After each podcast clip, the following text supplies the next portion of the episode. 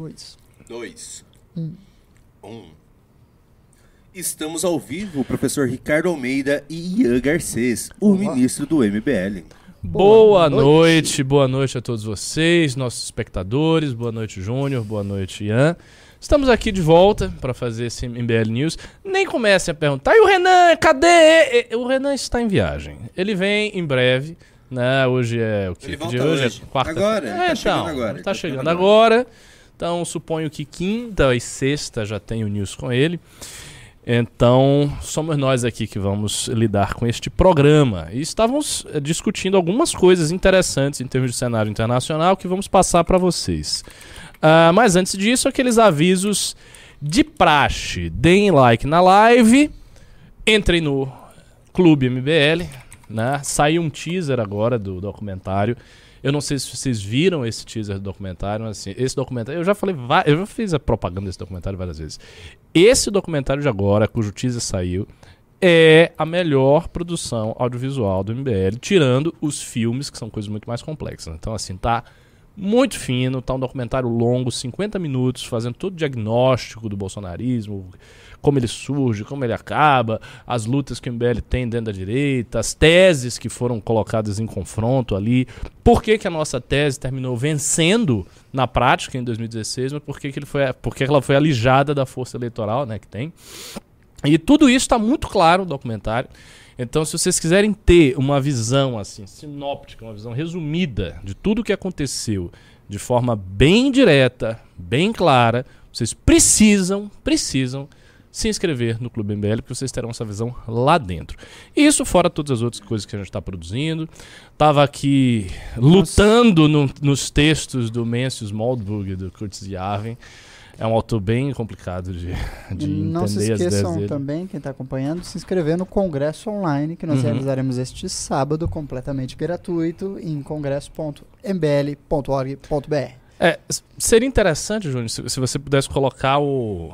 Tá. a- O link? É, é, só o, se o você me link do- responder o que quer dizer É. sinóptico. sinóptico, resumido, Ah, breve, sabe? Curto, direto. É que assim. você fala com uma linguagem muito sofisticada. É, mas a vezes, pessoa tem que aprender é isso aí. Sinóptico. Conhecer uma Sinóptico. palavra. É, fala- sinóptico. Fala inexorável aí. Inexorável. Inexorável. Inexorável. Inexpugnável. A moralidade do MBL é inexpugnável. Fala- seja, nada consegue franquear. Fala o impeachment consegue... do Ibanês. É porque eu falo impeachment, ele acha que eu falo Impeachment. de um jeito engraçado. Impeachment. Impeachment. É o impeachment. Não falo impeachment. O impeachment é francês? Do é Ibanez. Impeachment. Do Ibanez. Ibanês. É daquele, daquele sujeito Outra lá. coisa. Daquele gordo. É, é- é- é- é a minha primeira vez que eu faço com Ah. o Ian. E o pessoal aqui no chat falou uma coisa que, cara, realmente parece muito. O quê? Você parece muito com o hairstylist. Hairstyles, Macaulay Culkin, eh, existe uma Olá. grande lista de pessoas, David Bowie, Rick Astley. Não, re- realmente você tá muito parecido com Bota o Rick Astley, você vai ver. Rick mais, Astley. Mais parecido Rick ainda. É, Never gonna leave you down, never gonna give you up. Aparentemente eu tenho um rosto muito comum. É, um rosto muito comum para ingleses, americanos. Certamente não é um rosto comum na Bahia, por exemplo. Pois é. Você seria com, certamente considerado um gringo se você estivesse no Ai, é. Pelourinho. Não é, cara? É, esse já é um pouco menos. Ele tá com o cabelo um pouco mais, assim, menos revolto e tal. E ele tem uma cara muito de, de molecote, né? Você já tá com uma cara mais madura. Pois é. Enfim. vamos lá. Ah, vamos lá. Então, o que, que a gente vai falar aqui nesse programa? A gente estava discutindo né, sobre algumas questões internacionais, que eu acho que cabe a gente entrar um pouco depois. Mas vamos começar sempre né, fazendo uma análise do cenário atual aí do Brasil, o que está rolando. Eu estou vendo que colocaram aqui como título: ah, Lula oficializa o gabinete do ódio. Nem sei por quê, porque pra mim já estava oficializado há muito tempo o gabinete Ah, do mas ódio. tá Agora deu um passo a mais. Então vamos falar disso. Vamos falar disso, começar por a falar favor. disso depois você Maravilhoso. assunto, Então, porque eu vi uma coisa no aí a situação. o Samuel Puncher postando Ah. no Twitter uma foto muito interessante. Opa, você Está tem como colocar aqui? agora neste, ah, já deve ter acabado. Ah, Isso, opa, opa, complicado. rainha. Isso é aqui, que- ó. Uma reunião com influenciadores no estilo choquei. Ah, olha só. Todos esses influenciadores de BBB estão em reunião lá no É. Planalto. Olha só. Que maravilha! Olha que beleza, né? Isso é um governo que se incomoda com a produção de notícias falsas. É um governo que está agoniado com isso, com o uso da internet para questões políticas. Não pode! Bolsonaro, meu Deus, gabinete do ódio. Mas você sabe que Lula mudou, né? O nome, não é mais gabinete do ódio, agora é o gabinete do amor. Coisa Ah, linda. que o gabinete do amor, o gabinete fofo, sabe? O coraçãozinho pro PT. Todos comendo salada de fruta. e Claro, e assim, com esses, o, o- com a- o histórico do PT de ser um partido que sempre entrega flores aos seus adversários. É. O PT assim, é um partido maravilhoso. Você vai em qualquer coisa do PT, se você tiver uma oposição ali, você apanha. Não é, não é só que os caras ficam hostis, você toma porrada. O Kim foi tentar debater com a Samia Bonfim na universidade. É, olha só, era um debate na universidade, não tinha nada de pressão popular, não era nada disso. Ele foi, enquanto deputado, presidente da comissão de educação, foi lá debater com toda calma, chegou para debater. Os caras lá de esquerda, muitos dos quais certamente votaram em Lula, né, não em Bolsonaro, deram simplesmente um soco na boca de um militante nosso, o Arthur Scott, de maneira que ele partiu a- a- os na supercílios e tal. Deram um soco nele, não deixaram Kim debater, fizeram vídeos dizendo: não, aqui fascista não entra, aqui não tem. Aqui fascista não se cria. Porque sabe como é que é, né? A universidade é um celeiro ideológico. Se você é de, de direita, se você é liberal, se você é conservador, você fica quieto na universidade. Porque o lugar tem, tem dono. E é isso aí. E é esse partido maravilhoso que vai fundar o Gabinete do Amor. Em grande medida porque se construiu na esquerda brasileira recentemente a ideia de que é, assim, o fascismo é indialogável e que seus adversários são todos fascistas e, portanto, existe uma ruptura Absoluta. absoluta de linguagem. Ou seja, o diálogo não é nem possível. Uhum. E é engraçado que eles criaram, foram eles que criaram o, o gabinete. Como que era o nome? Era Mavis, né? Na época da militância virtual. Sim, o Bolsonaro sim, deu sim. uma lavada neles Sim. nessa questão. Agora eles estão colocando essa galera. Essa galera vai gerar muito problema pra eles, que é só. Por, por exemplo, os, os influenciadores. é, Hum. Aqueles famosos, os clássicos da esquerda brasileira, tipo Sinara, Menezes, esse pessoal não foi chamado pra essa reunião. E tão bravos. Ah, claro. Estão irritadíssimos que Lógico. chamaram o pessoal do BBB e choquei. É, mas Olha tem. aqui, ó. Mas. Ó, Opa. o pessoal, Ah, o pessoal tá dizendo que eu pareço o Gil do Vigor. Eu não pareço o Gil do Vigor. Para com isso. olha só. Uhum. Tão brava. Hoje fizeram. É, é, também não fui chamado. A Sinara Menezes falou que ela é Você muito... é da mídia independente. Ela falou que ela é muito independente pra ser chamada numa To- reunião. Todo mundo quer ser chamado pra ter dinheiro, mas o PT percebeu uma coisa, assim, que mostra até a sua esperteza e a sua capa- capacidade de adaptação aos novos rumos. O PT percebeu que esses influenciadores, como você disse, eles foram derrotados pelo bolsonarismo. Ou seja, eles não são os caras ideais a você chamar depois de você ter visto a derrota fragorosa desses caras pela ascensão da nova direita. Então não faz sentido chamar os mesmos. De forma que haverá, obviamente, uma troca aí de influenciadores. Essas páginas hoje de fofoca, tipo Choquei e tal, eh, são todas de esquerda, um monte de página aí de esquerda, e eles vão dominar o debate público através disso. Agora, assim, o, o, o, o PT tem uma dificuldade muito grande pela frente ao fazer isso, depois eu vou passar a bola para você fazer uma análise mais assim, extensiva, que é o seguinte, eh, os influenciadores bolsonaristas falam numa linguagem e manejam valores que são valores genuinamente populares. Eles, eles falam umas coisas que o povo normal, pessoal, sabe, que não faz humanidades, que não é aluno de ciências sociais, que não é lésbica, que não. Enfim, é pessoa normal. Ah, então lésbica. Vocês, ente- vocês entenderam o que eu quis dizer. Você que não é um militante e tal. Vocês entenderam o que eu quis dizer. Não, se, não sejam maliciosos. Amanhã. É, não sejam maliciosos com os cortes. Mas enfim, pessoal normal que tá vivendo as suas vidas aí é, tem certos valores básicos. Então, essa coisa de ideologia de gênero, geralmente as pessoas não gostam. Religião é uma coisa que, embora as pessoas não sigam muito, mas elas têm assim, um apreço, ainda que seja um apreço nominal. Elas têm um apreço pela família. Você tem lá o tiozão que tem duas amantes, mas ele quer que a família tradicional seja defendida. Então estão nessa pegada aí, entendeu? E esses valores, quando os bolsonaristas manejam, encontram ressonância. Então é uma coisa que chega para o público e as pessoas se mobilizam por isso. Então há uma, há- uma espontaneidade aí. Quando você vai para esses influenciadores da esquerda, não tem essa espontaneidade. Eles não falam com metade da população. Eles não falam, sei lá, nem com 10% da população. Ah, se pegar a militância, a militância de esquerda é muito menor do que a militância mofa do bolsonarismo. É muito menor. Por quê? Porque a militância do bolsonarismo é egressa da base popular normal, dos valores normais que as pessoas têm. Então, essa dificuldade ela não vai ser vencida. O PT pode botar quem for, pode botar o Janones, pode botar Choquei, pode pegar todas as revistas aí de fofoca que tiver, pode falar do BBB, pode, pode, pode fazer o que quiser. Ele não simplesmente não vai conseguir demover valores que estão muito arraigados na cabeça das pessoas normais desse país. Mas passo a bola para você, queria que você fizesse acho uma que análise existe uma transformação muito clara. Assim, eu lembro que o perfil dos influenciadores digitais bolsonaristas, desculpa, petistas, eram perfis mais próximos de, de, uma bolada, eram pessoas de fato que viviam uma dissociação dos valores comuns da sociedade. Ah? E estavam enraizados em debates muito restritos das universidades e dos centros acadêmicos e das comunidades de minorias e das comunidades LGBT, etc, etc, etc. E houve em algum momento aí dos últimos dois anos uma transferência do interesse do PT desse tipo de influenciador para um influenciador de fofoca os grandes blogs do tipo Choquei, que são, tratam principalmente de programas de televisão aberta, de rea reações ao programa da Fátima Bernardes, da, do BBB, etc, etc. Isso, sem dúvida alguma, dialoga com uma porcentagem muito mais expressiva da sociedade.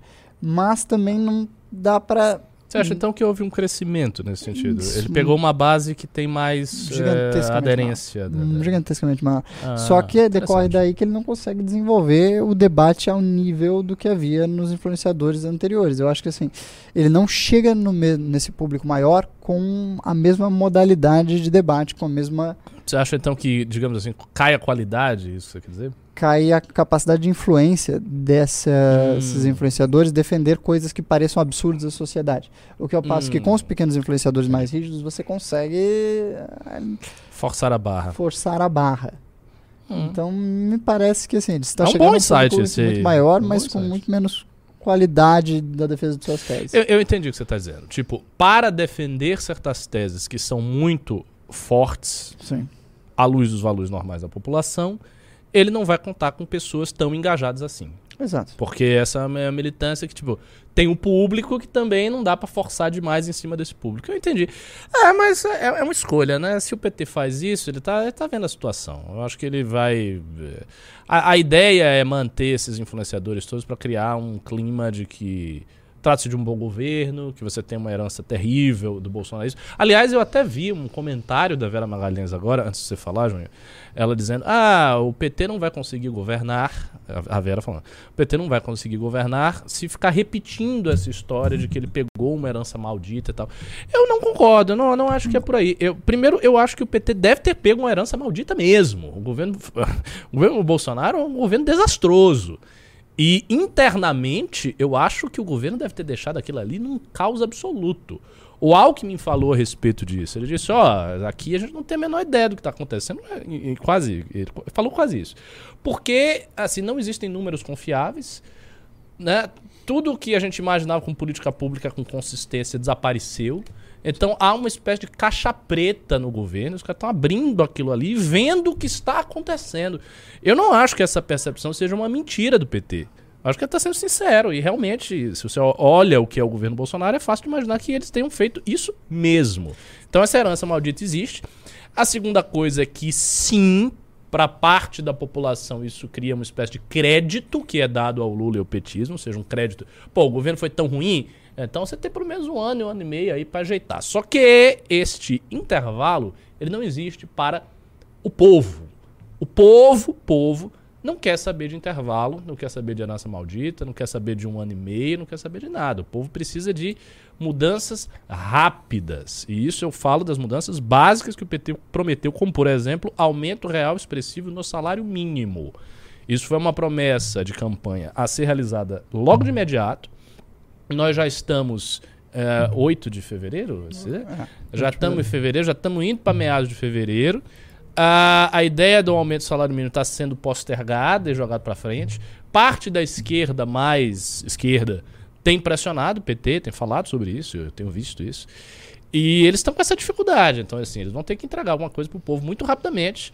O povo está pobre, o povo não tem emprego, o povo está comendo mal e o, povo precisa de salário mínimo alto. Como é que o PT vai fazer? Essa é a primeira discussão que eles vão ter que ter logo, logo. Mas eu acho que vocês estão perdendo um ponto desse pessoal que tá ali.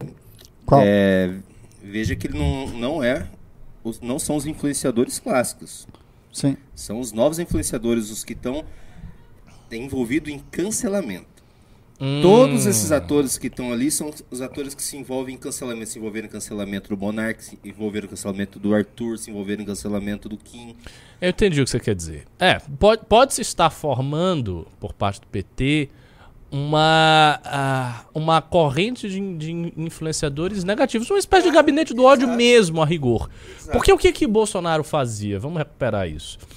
Bolsonaro tinha aqueles influenciadores que capitalizavam a, força dele, mas, sobretudo, ele mantinha e manteve boa parte da direita na corda curta. Porque quando qualquer pessoa fazia críticas a Bolsonaro, mesmo antes dele ser presidente, ela sofria um rage tão grande da, da militância, vinha tanta gente, tanto ataque, tal, que o cara ficava pensando assim: será que vale a pena comprar briga com o Bolsonaro ou não?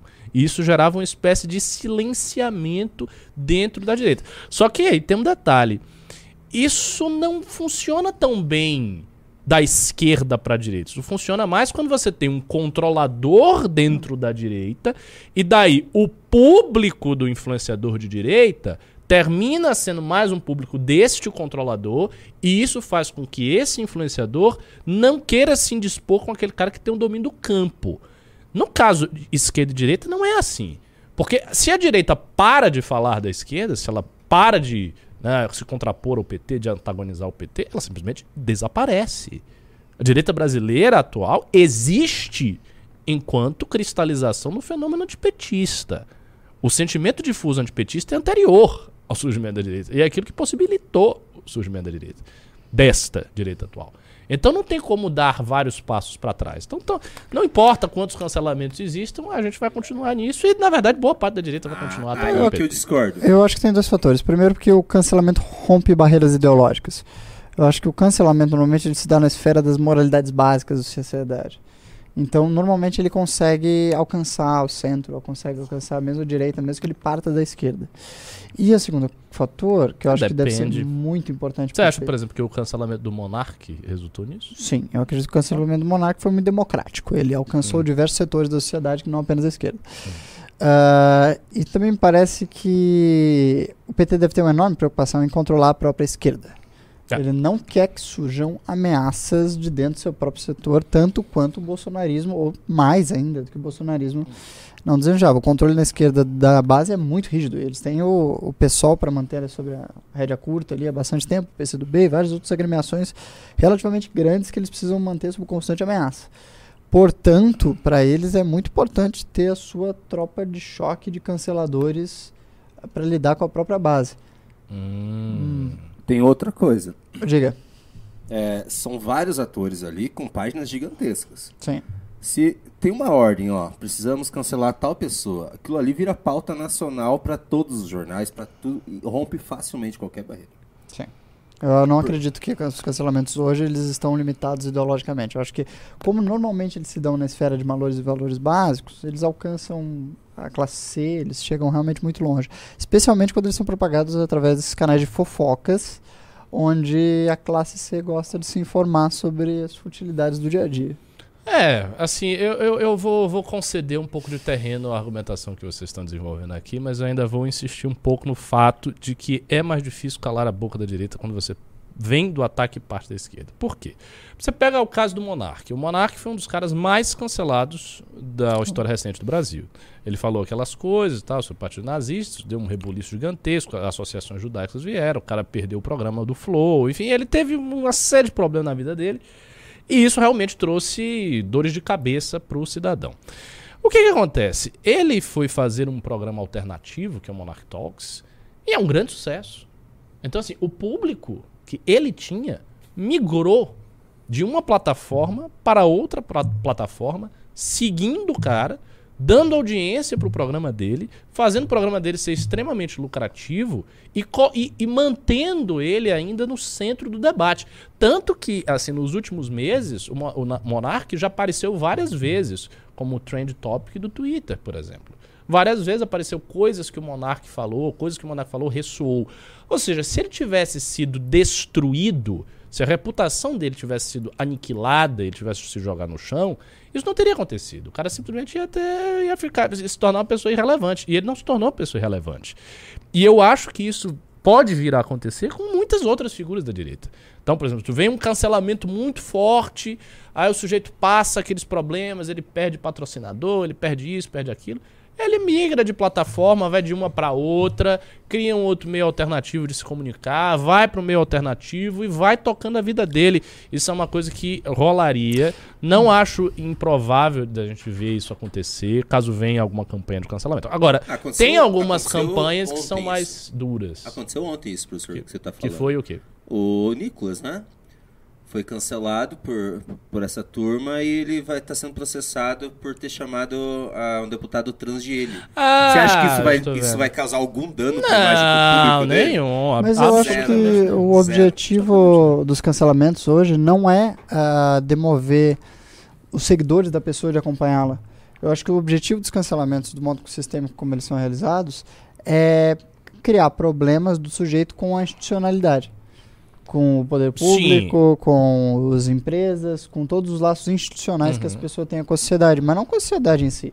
Eu vejo que a maior parte das pessoas que são canceladas continuam tendo carreira de algum sucesso, uhum. conquanto uhum. elas não dependam da justiça ou de empresas privadas que tenham que fazer a sua relação pública. Uhum.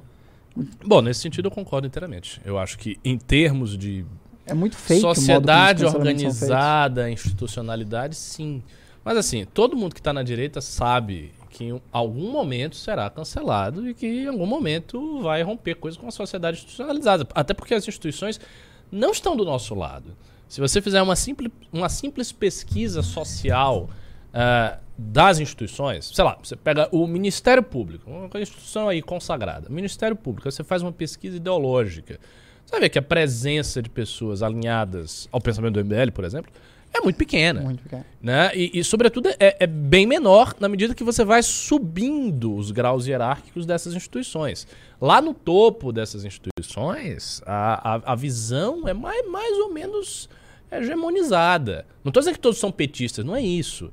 É que há um certo consenso, ou um, liberalismo mais progressista, ou um consenso mais de mercado à la PSDB, ou um consenso mais petista, ou seja, são vários consensos que tem as suas correspondências em partidos e movimentos que às vezes não têm voto, mas têm uma posição na sociedade, e é isso que você vai estar enxergando nas instituições. Você vai estar enxergando isso nos tribunais superiores, você vai estar enxergando isso nas universidades, você vai estar enxergando isso aonde a sociedade se cristaliza em termos de instituições. Simples assim.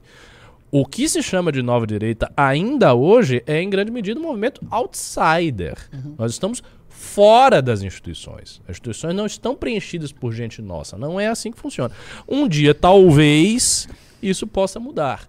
Caso o MBL cresça muito e caso a gente faça um projeto, que é uma coisa que eu também penso fazer no futuro, um, proje um projeto de avanço sobre as instituições mesmo. Entendeu?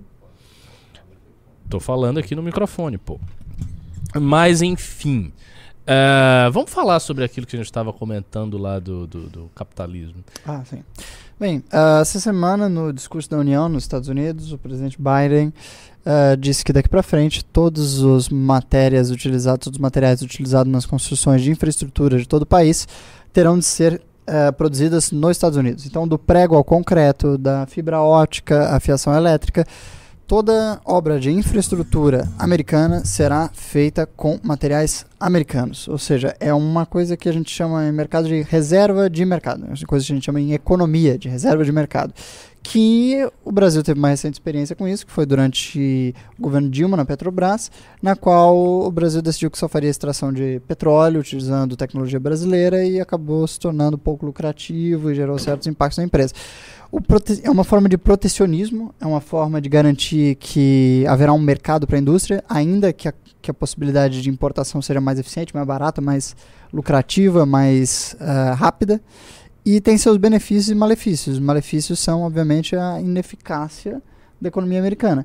Só que, por outro lado, garante uma segurança, talvez muito grande nesse momento, contra a dependência de países com que os Estados Unidos possa se ver em conflito. É, eu assim, eu não sou norte-americano, então não vou ficar dando palpite dizendo que eu acho que está certo ou está errado. Mas eu acho um decurso de se esperar. Um discurso de se esperar. Os Estados Unidos está, todo mundo sabe, há muito tempo perdendo competitividade frente a empresas de outros países. Os Estados Unidos já tem uma dependência industrial muito grande. Tudo isso é, precariza a situação dos Estados Unidos enquanto poder global maior. Né? Então, assim, se os Estados Unidos quer manter a sua liderança enquanto poder global, os Estados Unidos têm que ter uma indústria muito forte. E o único jeito de você ter uma indústria forte nesse momento é você segurar a competitividade. Entendeu? Então, esses movimentos de você se abrir para a competitividade internacional ou você segurar para a competitividade nacional são políticas de Estado que são feitas tendo em vista circunstâncias concretas, que é o grande problema dos liberais aqui do Brasil motivo pelo qual o MBL se afastou desse liberalismo de cartilha. Porque as pessoas aqui elas não têm essa sutileza. Então, como elas têm ideias paradigmáticas, o que, elas pensam? Não importa a circunstância, o que interessa é isso aqui. Porque tem essa regra aqui, quase que a priorística, você tem que aplicá-la a, a, a ferro e fogo. Acontece, meus senhores, que se você olhar bem os modelos econômicos que são fornecidos pelo Hayek, pelo Mises, todos eles supõem um enfraquecimento muito grande da, da do, do, do poder do Estado sobre a nação. Por exemplo, Mises concebe um mundo sem Estados-nações. Eu estava comentando com o Ian. Tanto Hayek quanto Mises quanto Popper foram membros de uma sociedade, a Sociedade Montpellier, sociedade famosa, na época que eles foram membros, que era uma sociedade com teses que a gente pode classificar de globalistas, entendeu? Então eles concebem a maximização da eficiência não tendo em vista não tendo em vista a questão do desenvolvimento nacional, mas sim tendo em vista o consumidor, o consumidor final, entendendo a relação ali como relação de produção, relação de maximização de eficiência e o consumidor final.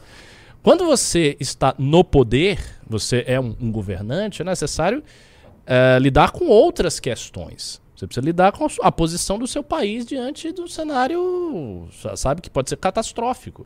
Por exemplo, se os Estados Unidos entram numa guerra. Se a Guerra Fria, que já está se configurando com a China, se torna mais quente, os Estados Unidos não pode ficar dependendo da China. É o mesmo caso do Brasil. Por exemplo, o Brasil depende para sua exportação da China. Imagine se o Brasil, numa guerra fria mais dura, se alinha com os Estados Unidos e a China começa a cortar coisas do Brasil. Acabou o Brasil. Dá um mês, o Brasil já era. O agro entra em colapso, a balança comercial entra em colapso por consequência e acabou tudo. Bem, eu acho que tem dois componentes. Primeiro eu quero só dizer ao nosso produtor que eu já li a placa que ele escreveu. Muito bem. uh, em segundo lugar, ó, tem um componente eleitoral na decisão do Biden que é Bem, o Partido Democrata Americano depende de votos para continuar vencendo a eleição do pessoal que trabalhava na indústria e que estava votando republicano há algum tempo. Uh, o Trump ganhou com muito voto uh, de trabalhadores da indústria Sim. num certo eixo ali, de estados americanos. E é muito importante, vital para o Partido Democrata manter esse eleitorado que ele recuperou na última eleição. Portanto, essa decisão é muito animadora para estes estados onde ele necessita de votos. Mas, para além do componente eleitoral, de fato, existem ameaças geopolíticas envolvidas na decisão. Recentemente o mundo ficou um tanto estagnado depois do a, com o Covid, em parte porque tivemos o, o que se chamou de interrupção da produção de chips, né? Teve uma, uma redução drástica da produção de chips eh, no mundo. Isso se deu em grande medida porque todos os chips de celular, praticamente todos os chips de celular do planeta Terra, são produzidos por uma única fábrica no mundo chamada TSMC, se não me falha a memória, que fica em Taiwan. E logo após esse problema se tornar mais patente, mais uh, visível com o Covid, os Estados Unidos decidiu então fazer um plano gigantesco comercial de desenvolver fábricas de chips da Intel nos Estados Unidos, na Europa, em diversos outros polos do mundo, para que uma crise geopolítica ali em Taiwan, que é um lugar muito ameaçado pelos interesses políticos chineses, não pudesse interromper o progresso tecnológico e da economia americana como quase como um todo. Já imaginou se a fábrica para de produzir chips por um ano e o mundo fica realmente com shortage supply de, de celulares, shortage supply de todo tipo de componente eletrônico necessário no qual vai chip. Uh, então tem esses dois componentes gigantes uh, envolvidos nessa decisão. Só que a questão que se coloca, acho que o que o Ricardo apontou é, nós estamos vendo nesse grande plano geográfico uh, geopolítico do mundo dois tipos, duas categorias de futuro. Uma é você ter empresas crescendo e crescendo e crescendo e crescendo e crescendo sobre o controle estatal, direto ou indiretamente, como se dá no caso chinês. E uma alternativa que se verifica nos Estados Unidos de você ter esses grandes conglomerados que já são muito maiores do que Estados-nações economicamente e não param de crescer proporcionalmente a Estados-nações, uh, podendo ter economias internas tão poderosas que suas decisões são mais influentes sobre o destino do país do que as próprias decisões do governo o que podemos verificar talvez com decisões da Apple, do Google, etc., que são muito impactantes para a vida de todos os cidadãos mundo afora, não só no próprio Estados Unidos. Então, qual é o futuro mais interessante? Um futuro no qual exista um controle do governo sobre essas grandes companhias uh, ou um futuro no qual essas grandes companhias cresçam tanto e tanto e tanto que elas se tornem majoritárias, digamos, nas decisões dos rumos de uma nação. É, assim, para mim esses dois futuros são futuros distópicos e medonhos, né, terríveis, porque se você olha o sistema chinês, é basicamente há um partido que tem 90 100 milhões de membros, tenho noção do tamanho do Partido Comunista Chinês, e que é, um, é o mesmo partido de Mao Tse Tung, fundado lá atrás, fizeram uma revolução sangrenta em 1949, estão aí até hoje. E é um, é um partido de alta eficiência, no sentido de que os seus melhores quadros são muito, muito preparados. Inclusive, os analistas pró-China, como por exemplo o professor Kishore Mubabani, que é um, um, analista de toda a geopolítica asiática, e ele tem posições assim pró-China bastante eh, significativas, diz que a China está reconstruindo já há alguns decênios o novo mandarinato. Então você tem um novo mandarinato chinês, aonde as nomeações do Partido Comunista Chinês são nomeações, muitas delas, baseadas em mérito e capacidade. Então você tem um partido altamente capaz que executa um controle autocrático sobre a sociedade muito grande que executa um controle sobre as empresas muito grande, até porque em todos esses boards né, de, uh, de, diretores de empresa, das pessoas que tomam as decisões empresariais na China, sempre tem gente do Partido Comunista. Né? Então essas empresas elas estão penetradas por dentro pelo partido. E aí você cria um, um, um, um poder político assim que abafa a própria liberdade uh, derivada da liberdade de comércio, da liberdade de iniciativa empresarial. Eu não acho isso uma coisa boa, acho uma coisa bem ruim. Por outro lado, se você imaginar grandes conglomerados empresariais e industriais que não prestem nenhum tipo de justificação ao Estado, o que, que você está fazendo? Que, que tipo de coisa que você está imaginando? Você está imaginando o seguinte: você está imaginando que existe uma estrutura burocrática do Estado que ela não é eleita que é a estrutura básica burocrática. Mas você tem uma estrutura que é eleita. As pessoas que estão no parlamento, os chefes dos executivos, governadores, prefeitos, presidentes, tá, essa, essa galera é eleita. Essas pessoas elas estão responsáveis por tomar decisões que levam em conta o interesse, em tese, de toda a sociedade. Naquele modelo aristotélico lá do bem comum. Mas claro, isso é uma idealização, não é assim que acontece. Mas em tese é isso aí. Então você tem, por parte dessas pessoas, diversos fenômenos ali associados. Primeiro, elas são sujeitas à pressão, então pode haver um movimento de pressão popular e pode estar emparedando certos políticos, afinal de contas eles precisam de voto. Então existe como você exercer pressão popular. A, a segunda coisa é que existem.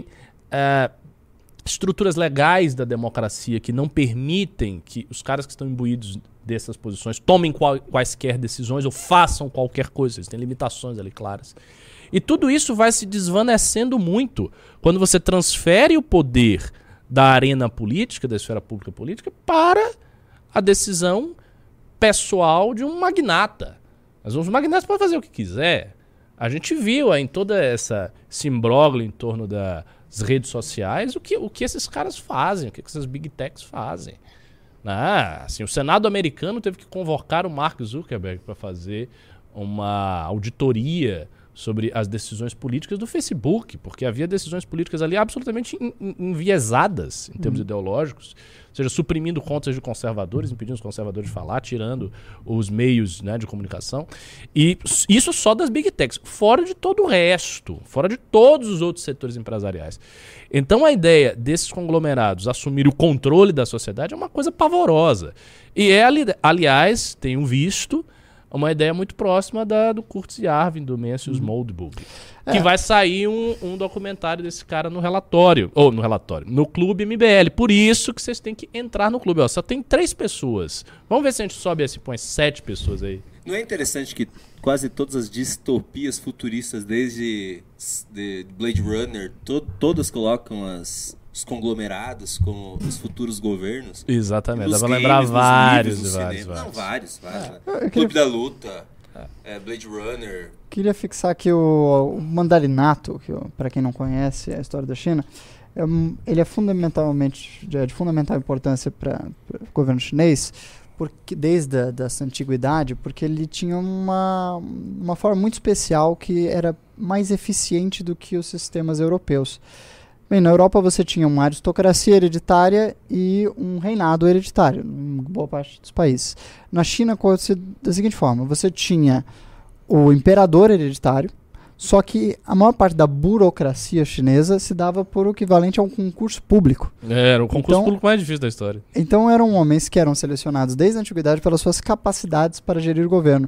E o que garantia a estabilidade do país era a linha hereditária apenas do imperador, mas não de toda a burocracia, o que tornava o sistema muito mais eficiente do que o do resto dos, das nações asiáticas. E sempre foi um grande diferencial chinês que hoje em dia parece estar sendo resgatado. Está, o que está. é o que nitidamente é muito favorável ao desenvolvimento do país, pelo menos me parece. É, o Kishore Mahbubani, ele fala o seguinte, ele diz que o Partido Comunista Chinês deve ser entendido como o partido da civilização chinesa. Sim.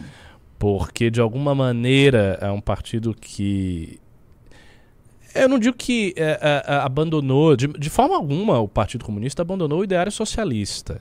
Os documentos oficiais do partido, e houve recentemente um congresso grande do partido, os documentos oficiais são explícitos em falar que a China está num processo socialista, que é nova etapa. Eles não abandonaram jamais a, o horizonte marxista, não. No entanto, uh, é um partido que, ao longo do tempo, desde o início, na verdade, foi se confundindo com esse esforço. Foi se confundindo, não, foi. Uh, tomou para si o esforço de restaurar a grandeza da civilização chinesa. Eu acho que essa é a, é a expressão adequada. Né? A China, que é possivelmente a maior civilização viva do mundo, né? uma civilização de continuidade aí literalmente milenar, passou um século XIX muito apertado, houve guerra do ópio, houve confusão, a China foi humilhada pela Inglaterra, né? e com a, com a ascensão dos, dos, primeiro dos nacionalistas, com Chiang Kai-shek, depois dos comunistas, há, uma, há uma, um horizonte de restauração dessa civilização, de restauração da grandeza dessa civilização. Então eles estão investindo nisso. O que eu acho que nós aqui temos que defender para o Brasil, porque também já não tem como fazer nada para o mundo. Nós temos que defender para o Brasil a formação no Brasil de um movimento de massas, de um movimento de massas que forme uma massa crítica, capaz de entrar nas instituições e representar bem o nosso ideário dentro das instituições e por meio das instituições e junto com a pressão dessa própria massa, a gente vai modificando a estrutura social e política do país. Porque é muito evidente que, do jeito que as coisas estão, nada será resolvido. Aquelas análises que o Renan faz repetindo sobre a oligarquia, o voto comprado. É isso aqui, isso tudo é verdadeiro. Sabe? Você tem uma oligarquia, você tem voto comprado, você tem interesse do capital. O Brasil se encontra, aliás, numa situação bem delicada, porque a nossa burguesia é dependente do Estado, né? é uma burguesia muito dependente do Estado. Ao mesmo tempo, o Estado não é forte o suficiente para ir de encontro aos interesses da burguesia, você tem que sempre estar acomodando ali o capital.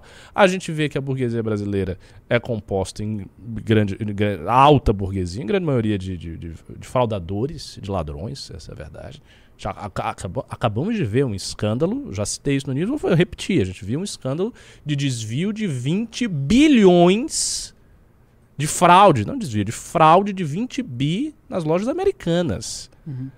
Entendeu? Que é de, de, de propriedade do grupo burguês brasileiro mais poderoso que existe.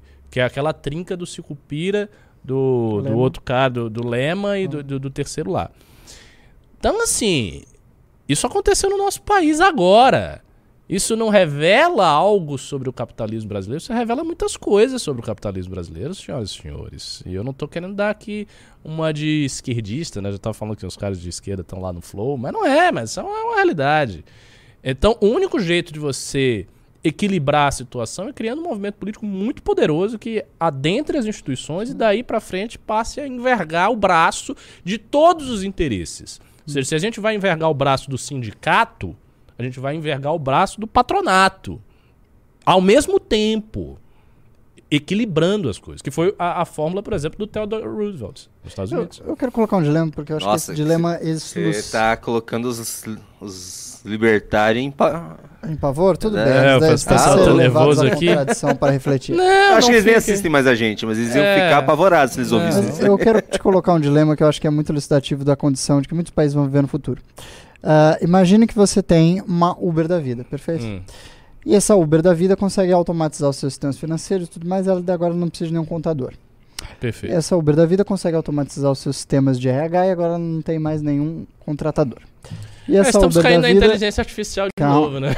Calma. Esta Uber da vida consegue auto automatizar os seus motoristas de modo que agora ela não tem mais nenhum motorista.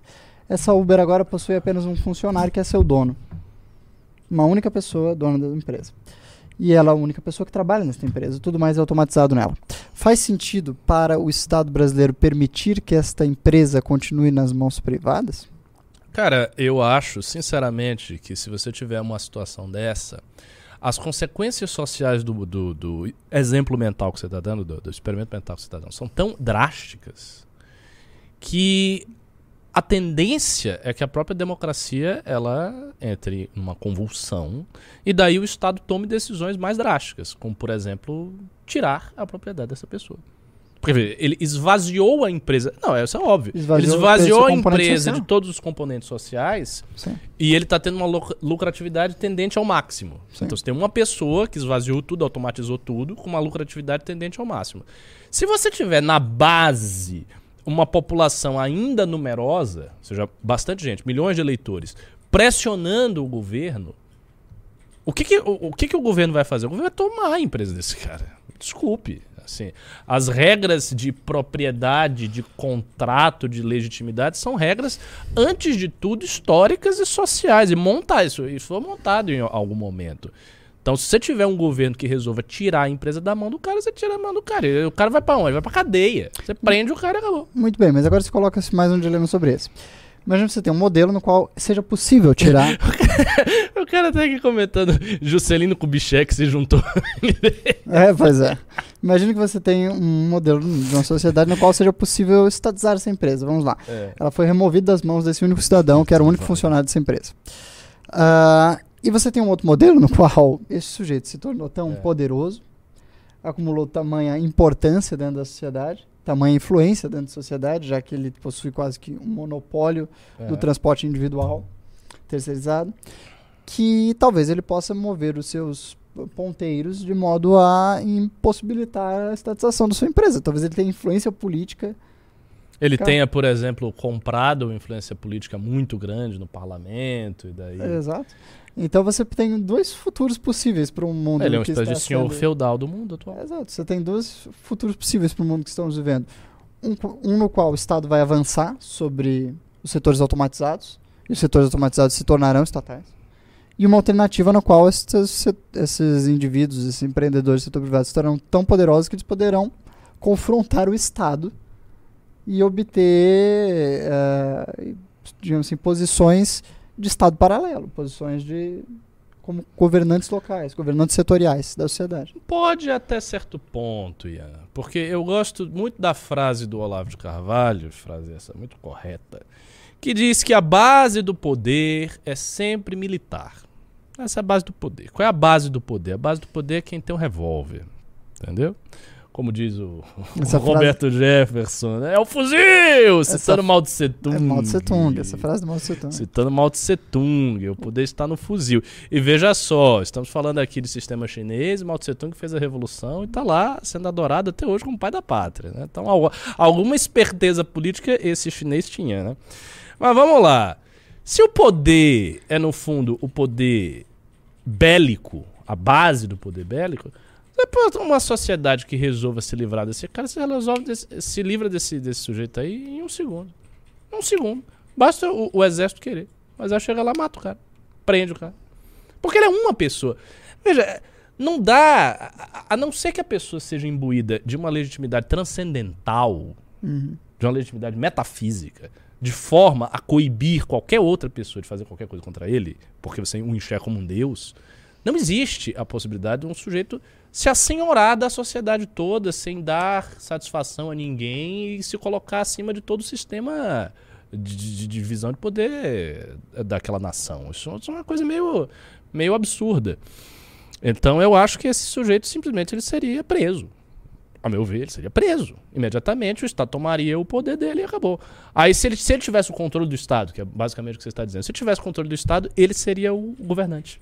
Governante. Tá, Basicamente. Ou ele seria um governante oculto. Não, porque Entendeu? Ele, ele seria o governante dos governantes. Os governantes seriam títeres na mão do Mas cara. é que em, menor eh, degrau, eu diria que algo assim já aconteceu no passado durante o período das colonizações europeias. Você teve grandes empreendedores do período das colonizações europeias que iam para as nações africanas ou eh, extramares. né? Cecil Rhodes. Exato, e se tornavam reis locais. Mas não reis locais da Inglaterra. Exato. sem, sem dúvida alguma. sem dúvida alguma, uma diferença importante. Não, você, você deu um bom exemplo. O Cecil Rhodes foi um desses caras. E o Ce- Cecil Rhodes, aliás, é tipo um espécie de precursor de tudo que você chama aí de globalismo. Porque ele era um inglês imperialista, final do século XIX. E ele foi lá, tinha uma empresa gigantesca de extração, era de minério, né? Minério, diamante, coisa assim. E tem um país na África que tem o nome do cara, sabia? Um dos poucos. É, um dos poucos caras que batizou um país na África, a Rodésia. Rodésia. Já ouviu falar desse país, Rodésia? A Rodésia, senhoras e senhores, foi batizado em homenagem a Cecil Rhodes, que foi um dos maiores imperialistas da história humana. E virou quase um rei. Mas Stanley também nomeou um país na África. Quem? Stanley. Stanley. É? É Sim. um país imaginário, É, Wakanda. vai... Pois é, mas a, a Rodésia existe mesmo, cara. Eu não sei se tá, tá aí até hoje, né? A Rodésia. Deixa eu ver, deixa eu Passou por uns aqui. conflitos. É, sempre tem Rodésia. conflitos lá, né? conflitos Mas assim, o, o você deu um bom exemplo, né? Foi, foi um gigante do imperialismo Uhum. que dominou um outro país. E outra coisa, ele tinha relações, o Cecil Rhodes tinha relações, assim, muito poderosas com a coroa, com o parlamento. A gente teve também um caso anterior, até, Tinha uma, uma curriola em torno dele. Da- Rhodes, Milner. a Companhia das Índias, que de fato era uma sociedade anônima. Sim. que controlava o destino de muitas nações. Sim. Assim, Mas, Foi a maior companhia da história humana. mas, quando a sociedade, a Companhia das Índias Orientais deu, era das Índias Orientais ou Ocidentais? A primeira era a Companhia das Índias, ela foi sub- subdividindo. Isso. Quando ela. Olha lá onde fica Rodésia. Ó, Rodé- É, ó, pô, ainda tem o RH do Cecil Rhodes com RH, Rodésia, Botsuana. E é um paísinho De considerável, né? significativas proporções. A Rodésia, senhores, era uma espécie de império do Cecil Rhodes, que foi um inglês imperialista. Depois vocês procurem saber dessa história aí, que vocês vão achar uma história bem curiosa. Mas voltando ao que você falou. Ah, aliás, é, pra quem se assusta com o tamanho do Google hoje, assim, É. em termos de poder político e tamanho, influência sobre a história, a Companhia das Índias foi muito mais é, impressionante do que qualquer companhia de tecnologia que a gente conhece hoje. Com certeza. E durou muito mais, né? Durou muito mais. Bem, não sabe séculos. quanto tempo o Google vai durar, mas Não vai durar certo. Quanto tempo durou a Companhia das há Índias? muitos Muito tempo. tempo. Mais que a Coca-Cola?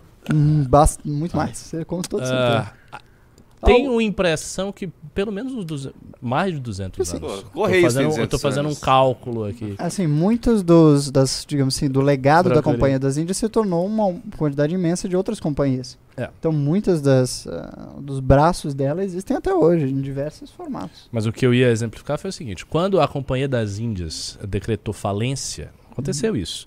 Em um momento da história, era uma companhia assim. O que era a Companhia das Índias? A Companhia das Índias, inicialmente, foi um, um, uma junção de diversos capitalistas, de, de investidores privados que fizeram companhia para exploração, trânsito de materiais e tal. Quando essa companhia, que já estava gigantesca, teve um problema econômico grave e houve ali uma, uma decisão de falência e tal, o Estado inglês veio e manteve a companhia. O Estado segurou. Por quê? Porque a companhia ela era tão gigantesca que ela fazia funções de Estado. Então uhum. o Estado vinha lá e intervinha. Mas aí que tá, o Estado intervinha e tinha o poder de intervir em cima da companhia. Seja, não, não só para salvá-la, mas pra, também para tutelá-la. Em nome da coroa britânica, como sempre foi feito as coisas lá, entendeu? Então, o, o, a, a ideia de ter uma companhia dessa que se sobrepõe ao Estado me parece um pouco estranho, porque se ela se sobrepõe ao Estado, meio que ela vai criar um Estado em, em, enquanto Sim. tal. Ou, ou, vai ser um, um governante oculto do Estado, mais ou menos como os conspirólogos acreditam que os Rothschild são. Sim. Os Rothschild, ah, os Rothschild dominam o mundo. Besteira, os Rothschild não dominam o mundo nenhum. Os Rothschild são muito poderosos, mas eles não dominam o mundo. Aliás, você já viu aquele herdeiro da, é. dos Rothschild que fez um barco de, de garrafa PET e resolveu que atravessar o mar? Assim, a, a, aparentemente, não é isso, né? ser um grande herdeiro. Não tem opiniões pessoais ou julgamentos políticos. O objetivo do MBL é promover ideias liberais e a defesa da livre iniciativa da propriedade privada e do livre mercado. Seu professor Ricardo Almeida é conhecido por compartilhar opiniões e análises políticas baseadas em seu ponto de vista liberal. Errou. Primeiro erro! Errou! Errou! Errou! No entanto, é importante que todas as análises e opiniões sejam avaliadas com base em evidências, fatos confiáveis e objetivos. É fundamental ter uma abordagem crítica e analítica para avaliar qualquer análise e opinião, independente de sua fonte. Ou seja, isso aí foi uma redação daquelas que chama-se enrolation. Você não disse absolutamente nada sobre a opinião do referido e enrolou em cinco linhas. É o que às vezes a gente faz aqui no News, mas não, não hoje. Porque ela ainda não tem acesso de fato a. É, desculpa, você está correto, professor Ricardo é considerado um pensador conservador. Opa! Agora eu acho engraçado porque esse pessoal está alimentando esse demônio com as minhas informações pessoais. Sem dúvida. Aí daqui a pouco vão dizer que eu sou muçulmano, vão dizer onde eu moro, vão dizer o que eu faço, aí tá lá a inteligência artificial sabendo de mim. Aí quando alguém perguntar, vai dar uma resposta extremamente precisa, que eu nem vou lembrar, que eu já fiz. Não, o professor Ricardo fez isso em 2017. Eu já, tipo, já esqueci, tá lá. Né? Yeah. Aliás, já viu aquela função do Google Maps uh, que ele, da sua conta Google que ele diz onde exatamente onde você esteve com base na localização do celular? Lá vem. Nossa, que apetrecho terrível. Eu não, cara, eu não quero, eu não quero saber essas, essas coisas só me assustam. Eu só fico assombrado com isso esse, esse mundo que está se construindo é um movimento, é um mundo assustador. Assustador. É um mundo do controle, cara. Se você, se você tem tudo metrificado, você tem tudo controlado.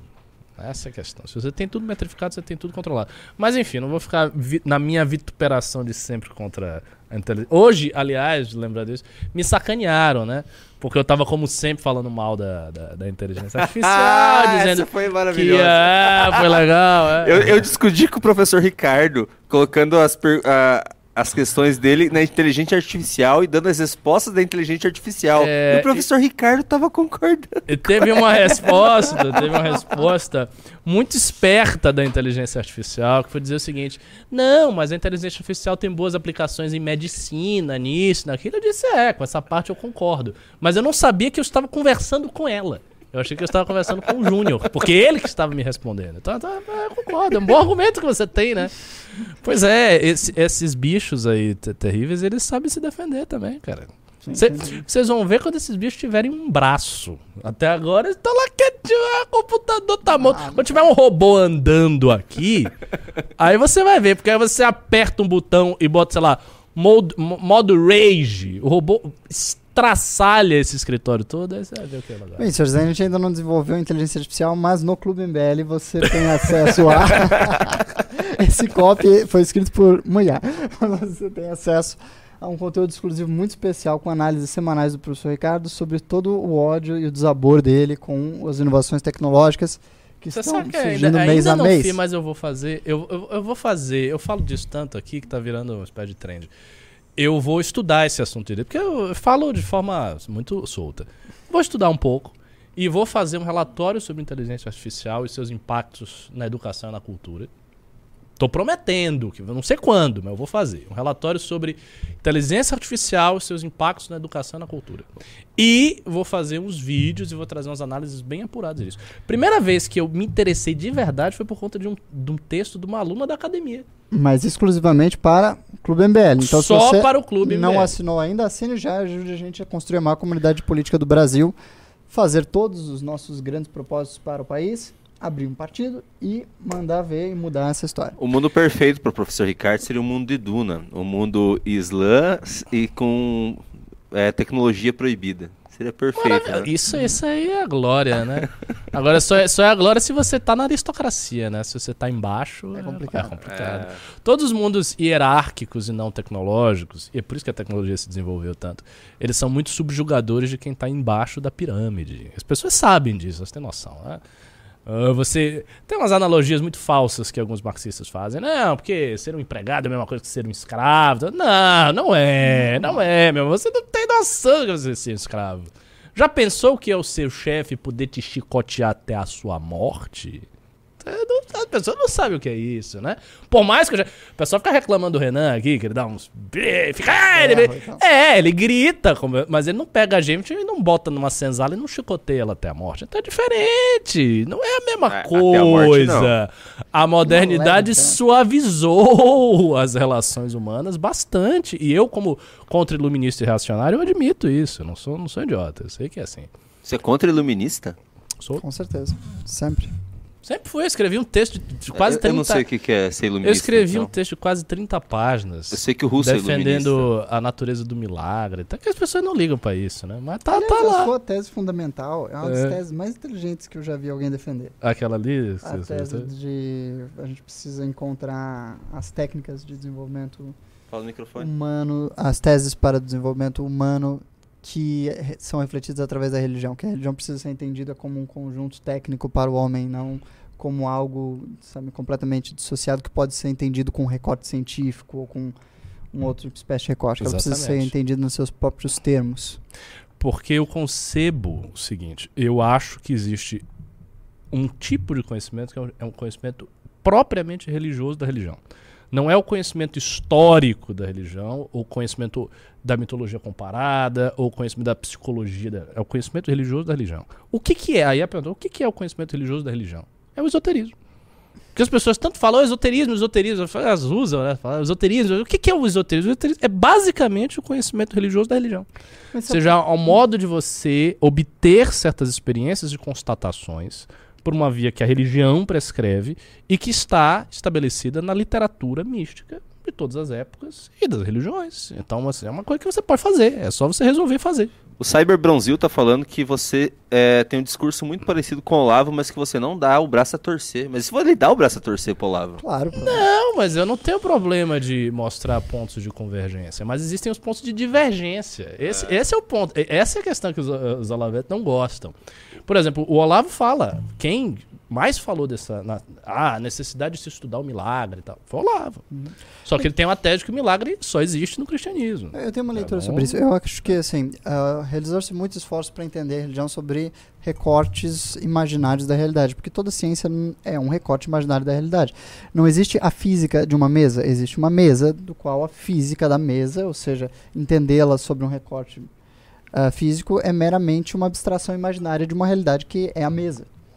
Assim, não, não existe a mesa enquanto amontoado de átomos, existe a mesa. E se você quiser entendê-la sob o ponto de vista da química, você vai enten- buscar entender a mesa enquanto um amontoado de Lógico. partículas, átomos, etc. A religião não pode ser entendida assim porque ela está no núcleo da realidade. Por estar no núcleo da realidade, esses recortes acessórios, são recortes laterais dela, não lhes dão uma boa explicação. Eles dão parâmetros, lhes dão, sabe? É como olhar um um- uma maçã pelo reflexo dela num, num vidro, pelo reflexo dela num espelho, Uhum. e não a maçã em si. Essa é como que eu tô Ok, agora. É Ah, como que eu tô agora. É, cara, live com o Ian vai ser sempre essas viagens aí. Se fosse o Pedreiro botar aqui Pedreiro. Nossa, ia nossa, colocasse o Pedreiro. Ia parar no hermetismo. É, é que a, a- mas veja, realmente é isso. A religião é o centro da existência. E é o centro da cultura. Como diz o Eliot, toda a cultura emerge da religião. É. Ela nasce da religião e ela vive ao redor dela. E a ciência também é um elemento da cultura. Ela é um dos braços da cultura. Mas É. aí eu tenho uma, uma observação a fazer. Sim. A cultura mais rica que existe, que foi a cultura ocidental burguesa, é justamente a cultura que se perfaz enquanto luta contra a religião. Você pega, por exemplo, a grande arte que se produziu na Idade Média, tu tem muitas coisas maravilhosas e tal. Mas você pega aquele período da Renascença até fins do século XIX e início do século XX, o que se tem na Europa em termos de riqueza artística é incomparável. Incomparável. Qualquer história da literatura, por mais espaço que dedique aos gregos, os medievais, traz geralmente, sei lá, dois livros do- para os gregos medievais e o resto. O Carpo fez isso. Uhum. Ele tem dois livros, ele tem um livro para o mundo grego um livro para o mundo medieval. O resto é moderno. Uhum. E são oito, nove, dez livros a mais que ele tem para o mundo moderno. Isso só em literatura. Isso tirando artes plásticas e tudo. Então, eu acho que aconteceu quando ah, o ser humano se desligou da religião. Ocorre, no início, uma explosão de criatividade gigantesca. Pega a Renascença, Barroco, vai até o século XX. Isso se esgota, isso vai se esgotando. E agora nós estamos na era do esgotamento. Então a Mas coisa a- se esgotou e já Ah, foi. eu acho que existe um certo tá morrendo. uma certa favoritismo ah, na abordagem histórica quando você faz esse tipo de análise. Hoje em dia, quer queira ou quer não, de certa forma é o período mais ah, prolífico em qualquer arte, no sentido de que o maior número de experimentações, o maior número de esgotamentos de possibilidades estão sendo realizados agora. Ou seja, por mais que você não tenha obras que sejam tão consistentes quanto no passado, que também eram raras, convenhamos que não houveram muitos dantes. Uh, você tem uma profusão hum, de proporções magnânimas de muito tipo de arte, de muita variedade. Então, assim, em termos de quantidade, vivemos um reino da quantidade das, das possibilidades artísticas.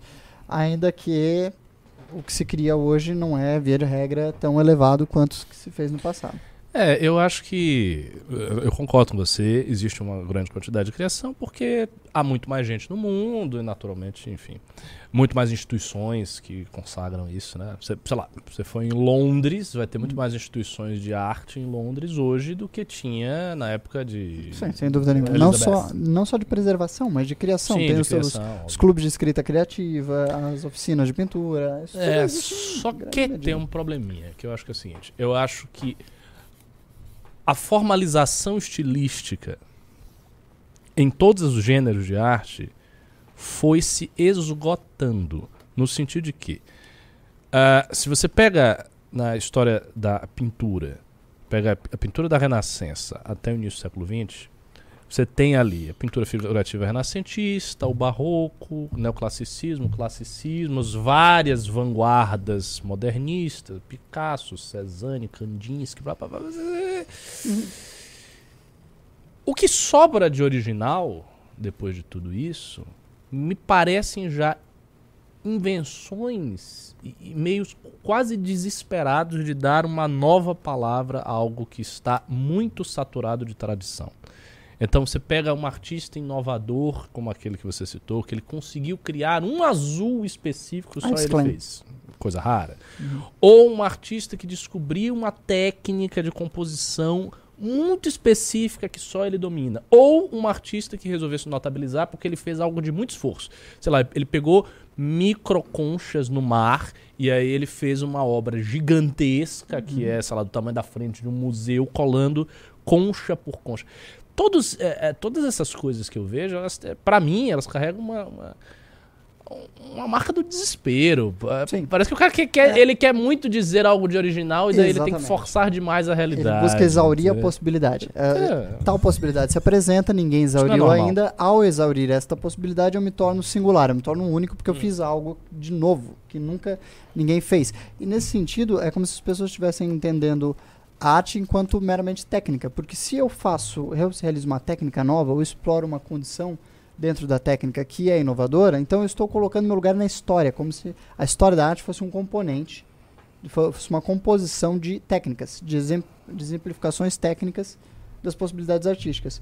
E eu acho que é assim que a história da arte tem sido contada pelos historiadores contemporâneos. As pessoas entendem a, nas, a- nas faculdades de História da Arte, como se houvesse, ah, até aqui explorou determinada técnica, e aqui foi para outra, e aqui foi para outra, porque a própria história, a própria ciência história, ela aborda a arte desta forma. Porque esse é um dos poucos fatores objetivos que um historiador da arte pode utilizar para construir uma história concisa. Porque o historiador da arte, assim, pelos assim, se ele utilizar-se da ciência história para descrever a história da arte, ele não vai falar sobre o espírito. Ah, falaram época. muitos, os hegelianos todos falaram sobre isso. Ah, a escola hegeliana já foi faz tempo. É, já foi. Já Hoje em dia, morreu, a, né? abordagem moderna de se é. entender a arte é construir a, part... a, história da arte segundo as suas técnicas, que são o fator mais objetivo possível uhum. para uhum. você elucidar a história da arte. Só que não é o fator mais importante, porque ninguém aprecia a obra de arte puramente pela sua técnica. Não é isso que o ser humano busca na arte, propriamente dito. É, eu tô, eu tô, você fala essas coisas, me vem tantas e tantas discussões. A gente já falou isso aqui, vocês não têm noção. Já, 30 vezes. Sim. Nós temos uma diferença irreconciliável, irreconciliável. porque o Ian é adepto de que a arte contemporânea está descobrindo grandes mundos e horizontes e temos. Eu acho que já está tudo uma bosta. Eu acho que o que se perdeu lá da, Renascença é que antigamente se tinha, até antes da Renascença, uh, escolas. E essas escolas seguiam elas não buscavam realizar uma inovação técnica, mas um aperfeiçoamento de uma técnica constante. Então, você pega o período dos elisabetanos lá, todos eles escreviam peças com mais ou menos a mesma moldura de metrificação, oh. mesma moldura diversa, etc. E eles vão se aperfeiçoando ao longo de décadas, porque existe Sim. uma clara tradição sendo melhorada, uma forma estilística etc. coletiva. Exato. E isso é muito superior perdeu. do que qualquer trabalho individual que busque inovação. Exatamente. Então, me parece que hum nós temos, uh, nesse momento, a falta completa de continuidades escolásticas, artísticas, mas que, que se perdeu a possibilidade de alcançar pilares mais altos, como era, por exemplo, sabe aquele persa Farad? Que manteve uma escola, que por 50 anos ficou fazendo o mesmo poema? Não. Bem, existem esses grandes exemplos históricos e hoje em dia isso é quase impossível, porque cada artista tem procurado encontrar uhum. o seu veio, sua marca, sua CNPJização, digamos assim. É, não se carrega mais a herança de coletiva. Nada. Exato. É. Não se carrega mais a herança coletiva. É. Acho que essa é a razão da degradação. Bom, vamos para os pimbas. A audiência, inclusive, diminuiu. Que loucura, nossa, hein, mano? Com a nossa longa digressão, mas é isso mesmo. Eu tô, faço o news Ian, é esse assunto que eu vou falar. Ó, oh, Nanda Chia até... Não, não estou falando mal da arte moderna. O que eu estou dizendo é que a arte contemporânea se apresenta como um esforço um tanto quanto desesperado de buscar a originalidade a todo custo. Por quê? Porque os marcos estilísticos maiores, eles já ocorreram.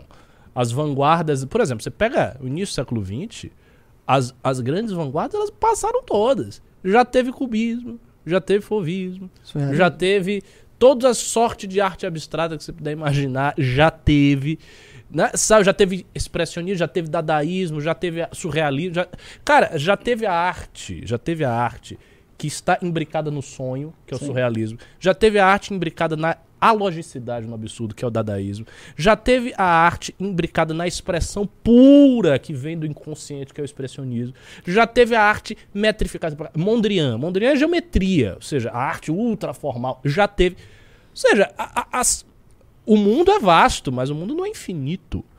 As possibilidades fundamentais de estilo estão sendo todas esgotadas. E a gente vive numa civilização cuja continuidade da tradição é enorme, no sentido que nós sabemos de tudo. Nós podemos ir no Google, e isso é muito louco, isso não é uma coisa normal, minha gente. É porque vocês vivem nesse mundo, a gente vive. Mas isso é uma coisa muito estranha, tendo em vista a história da humanidade completa. Você vai no Google se você quiser saber detalhes sobre o Império Persa Aquemênida, você, sa você sabe quem governou aquela bosta lá numa, num momento muito específico e você sabe o nome da tia do cara que governou. Isso é uma coisa louca para civilizações anteriores à modernidade, cara. O cara que tava lá na, na Idade Média, ele sabia que tinha até uns mouros. Ele não tinha a menor ideia do que estava se passando.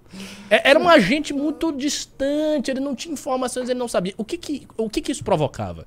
Isso provocava que essas civilizações, elas se em si mesmas, elas voltam para si e elas extraem de si próprias a forma inteira delas.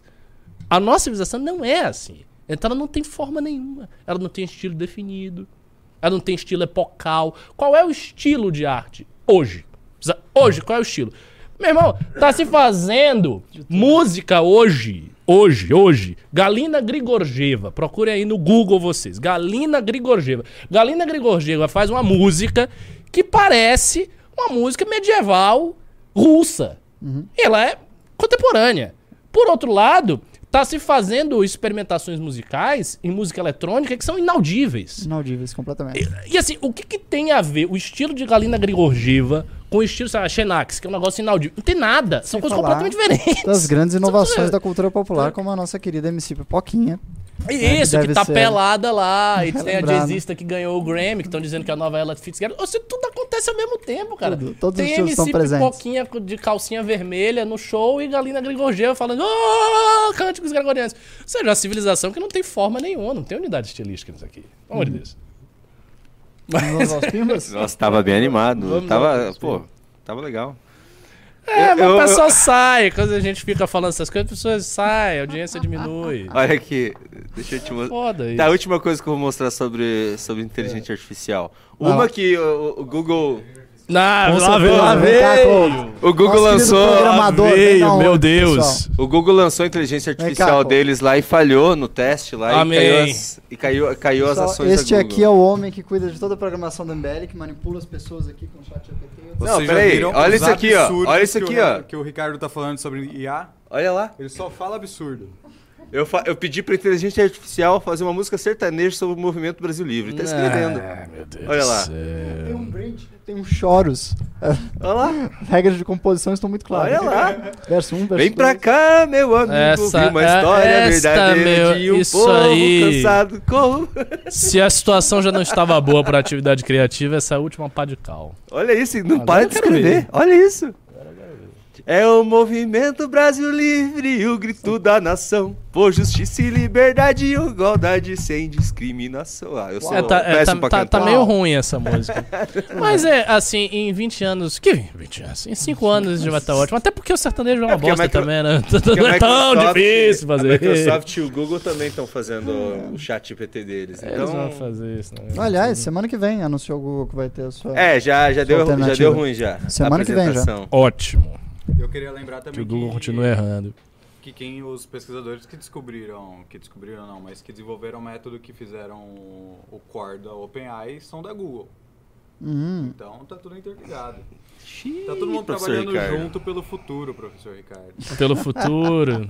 pelo futuro. Vai, vai, vai aí. Ó, o, o- um dos maiores pseudo-visionários dessa era, que é o Yuval Harari, ele já Nossa, diz. Meu Deus, assisti Ele já diz, é, mas, Ele mas fala, ele "Sou tá contra". antenado em tudo isso aí. Tudo que ele fala, sou contra. Ele diz que os filósofos é que vão sobrar. Os, os outros, as outras profissões, vai tudo cair. Sou Mas contra. o filósofo sobra porque o filósofo é reflexivo. Isso é a coisa mais difícil da máquina conseguir fazer. Ih, Ó, pode fingir reflexibilidade. Isso é reflexividade, torcida. reflexividade real. Isso não é análise, isso é torcida. Né, professor. torcida, vai lá. Quando eu tiver com emprego, Cê- vocês todos aí na miséria, É, eu vou dar sabe o muita que, risada. sabe o que, que eu vou fazer? Eu vou, eu vou, vou virar mecânico de robô. Daí eu vou ter emprego também. Vai ser outro robô que vai ser o mecânico Ah, é de verdade. robô, meu irmão. Vai ser um robô consertando o robô. E o robô vai consertar o robô em 5 minutos. Você vai demorar 3 horas. Deixa eu voltar, Já era. antes do Mas que, vai deixa eu ser voltar a emergir nessa discussão é altamente hermética. É. Porque um dos grandes pontos que eu vejo da inteligência artificial para a execução de arte é o seguinte: ela propicia que a gente consiga, talvez, ah, alcançar excelências técnicas que talvez não sejam humanamente muito viáveis. Como, por exemplo, num poema, você tem uma técnica de metrificação de dezenas de milhares de versos num poema, todos Só com, com rimas metrificação ricas. muitíssimo, muitíssimo di- difícil. Muitíssimo, muitíssimo apertada, muitíssimo, muitíssimo precisa.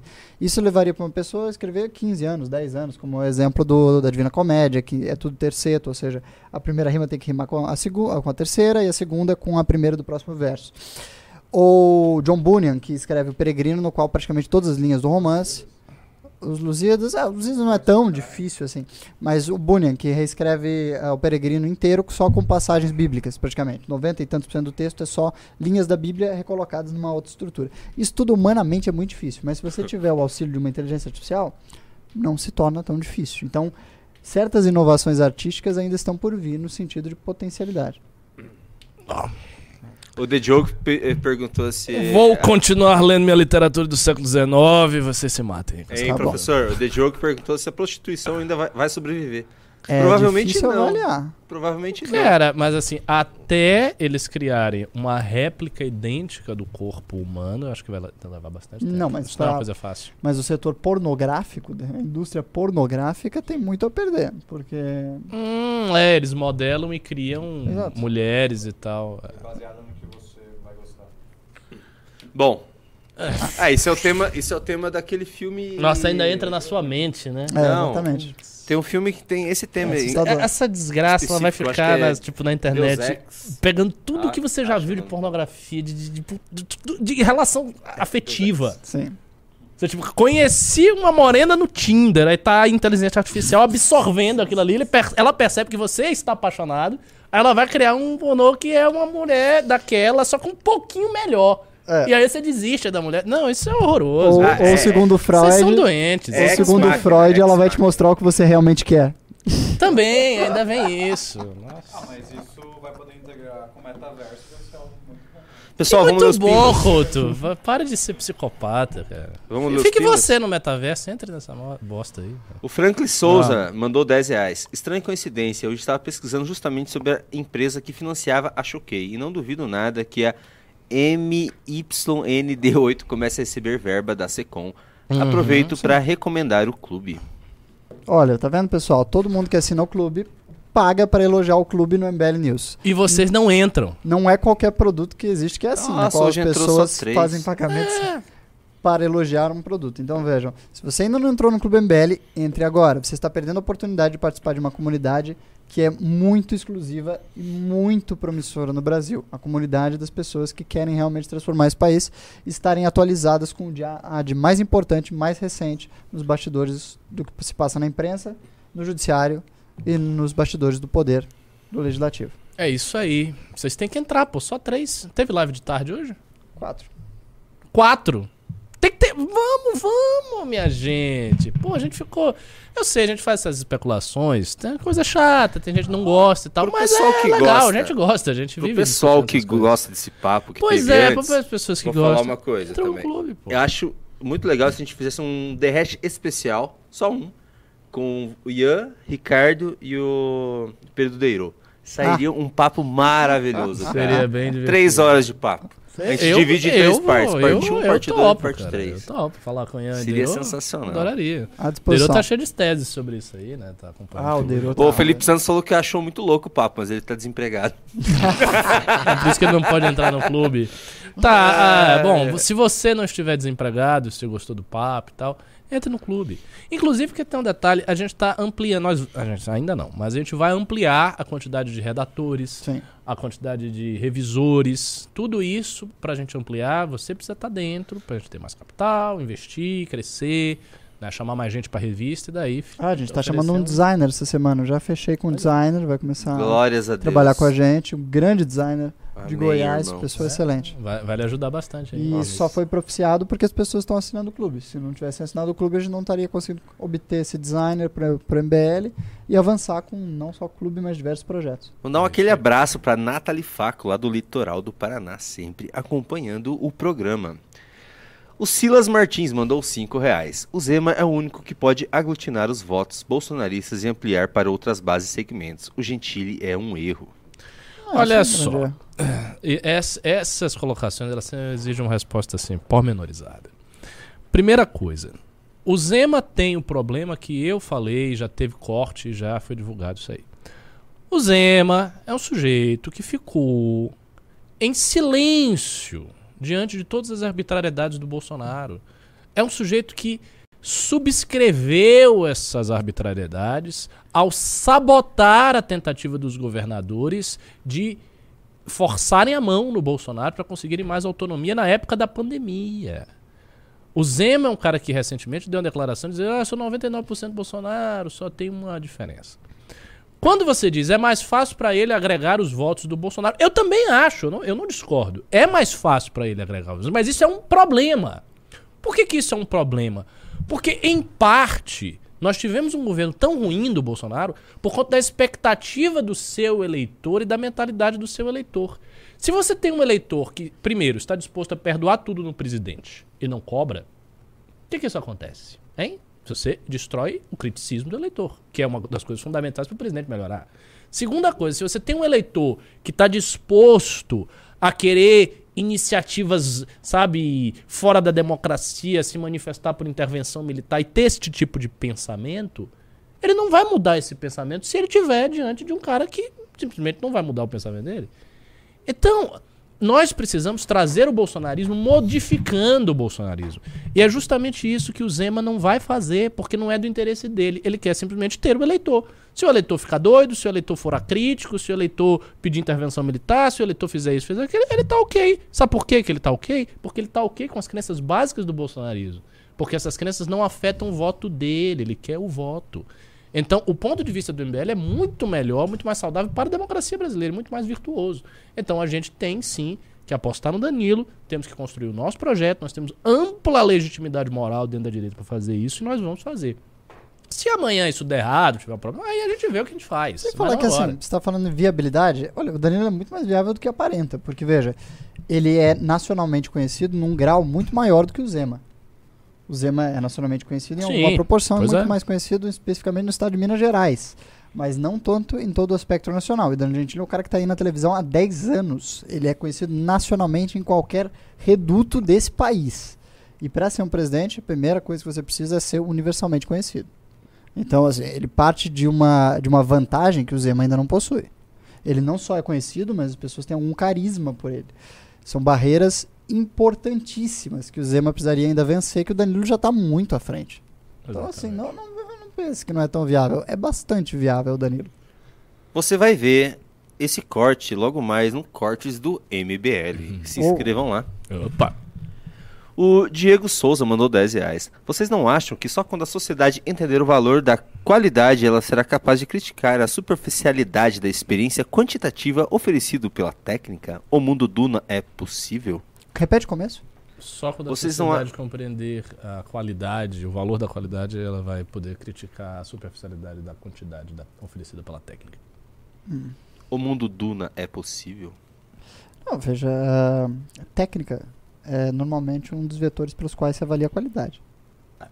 Qualidade não técnica é, é quase paradoxal. Pra, Mas eu entendi o que ele, ele quer dizer. Ele está basicamente falando que a nossa civilização ela se aproxima mais e mais para modelos quantitativos em tudo. sim, sem dúvida. A tese do Guénon, né? É o reino da o reino da quantidade. quantidade e o sinal dos tempos de René Guénon, 1945. É, faça isso, é muito importante. Como que é?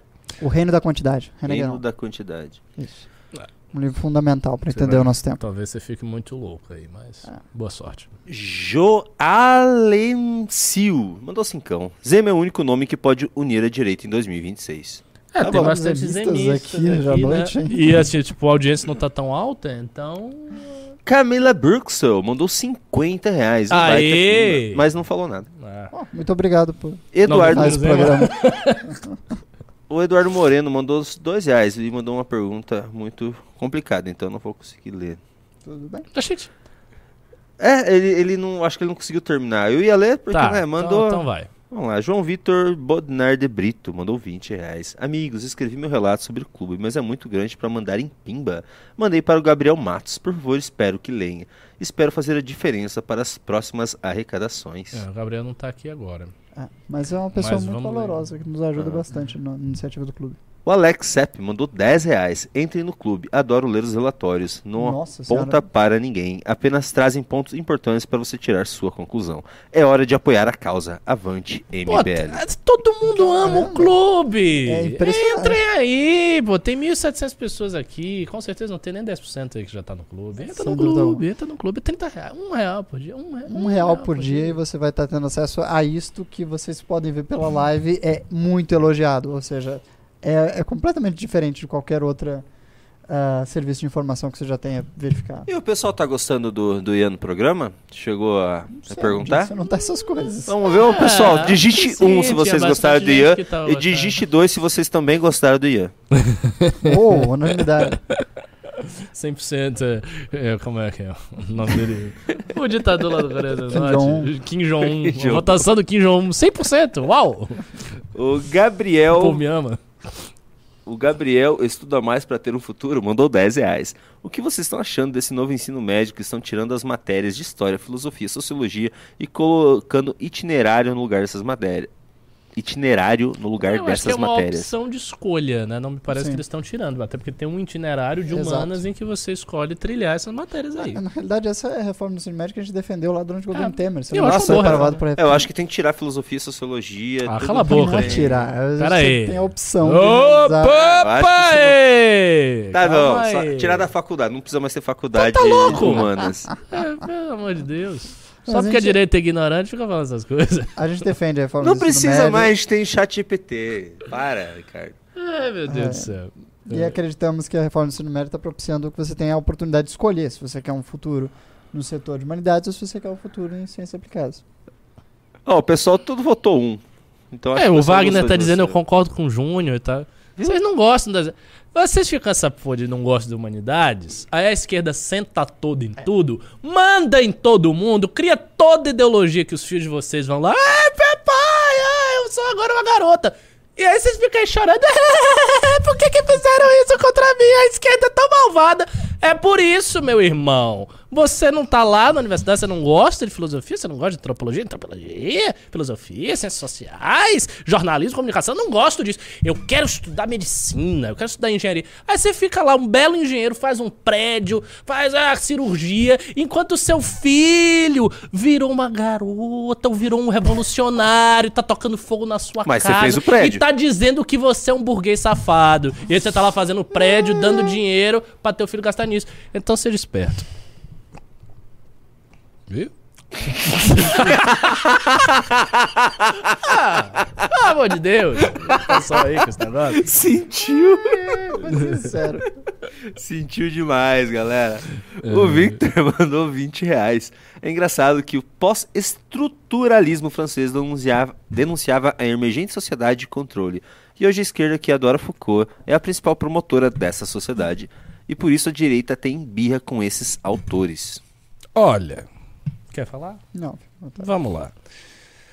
Uma coisa que eu prometo que eu vou fazer é na revista Valete eu vou estar escrevendo um artigo por mês ou a cada dois meses. E um dos focos desses artigos, eu vou fazer artigos bem filosóficos, bem sérios, estilo o que eu fiz agora pro livro aí que vai sair. É, um dos focos desses artigos é pegar essas teorias e apresentá-las ao público da direita. Por quê? Porque Foucault, Habermas, eh, os frankfurtianos, essa gente toda, essa gente muito inteligente, entendeu? Que tem muitas teses, eles são de esquerda, óbvio, mas tem muitas coisas que dá pra gente adaptar, dá pra gente absorver pro nosso campo. E a gente tem que estar fazendo isso, cara, o pensamento dos caras. Porque se, for, se você for esperar que venha alguma coisa, não vai vir nunca. Então você adapta ou você tá fora do cânone. Ok. O João Antônio Razaboni Garcia mandou 20 reais. A inteligência artificial ainda não tem a capacidade de criar. Elas dependem de informações ou dados. Essas são o resultado de um processo de estruturação de dados. Tanto o processo Hum. A sua quanto os inteligência dados também, meu só irmão. podem ser feitos por depende da- humanos. Que Você calma. depende da memória, meu cara. Aprenda a- memória. Escreva então um poema em chinês. Assim, é, é uma. Um paradigma todo fa- idealista, fraco. assim. É, é só um pouquinho. Escreva um poema em chinês. Você não- não- Eu estou conferindo os Pix, né? É, Eu não estou mais colocando Pix ali, mas é sempre bom ver se alguém tá tudo mandando. bem, tudo bem. Não, ninguém tá mandando Pix. Eu tô com fome agora. Ih, começou. Rafael Tiengo mandou 20 reais. Interessante o papo sobre religião ser o centro da cultura. Poderíamos dizer que a cultura da, da sociedade atual seria através do culto ao corpo? Não, não. A cultura, ela emerge da religião. Ah, não é que... Veja, mesmo a cultura de cultuar o corpo, ela ainda assim é reflexo de algo anterior. É, o princípio da cultura se emana da religião. Não quer dizer que... as, pe- as pessoas têm a noção, talvez, de que a religião esteja sendo substituída por outra coisa. Isso, não, na minha análise, não é bem verdade. O que acontece é que certas estruturas de pensamento religiosas estão sempre presentes. Você pode ter versões muito díspares, de, eh, eh, diferentes delas, mas todo pre- pensamento pressupõe certas noções, ah, certos pressupostos metafísicos que são eminentemente religiosos. Então, assim, é impossível pensar sem religião. Você pode ser uma pessoa ateia, etc., mas isso não te liberta e não te liberta a sua capacidade de pensar sem ah, pressupostos religiosos. É, No fim, existe pressuposto religioso na base de todo pensamento. Basta lembrar o pequeno detalhe que o ateu mais consequente da modernidade, sem dúvida, aquele que foi o mais genial, terminou doido. Nossa, vocês viajam demais. Né?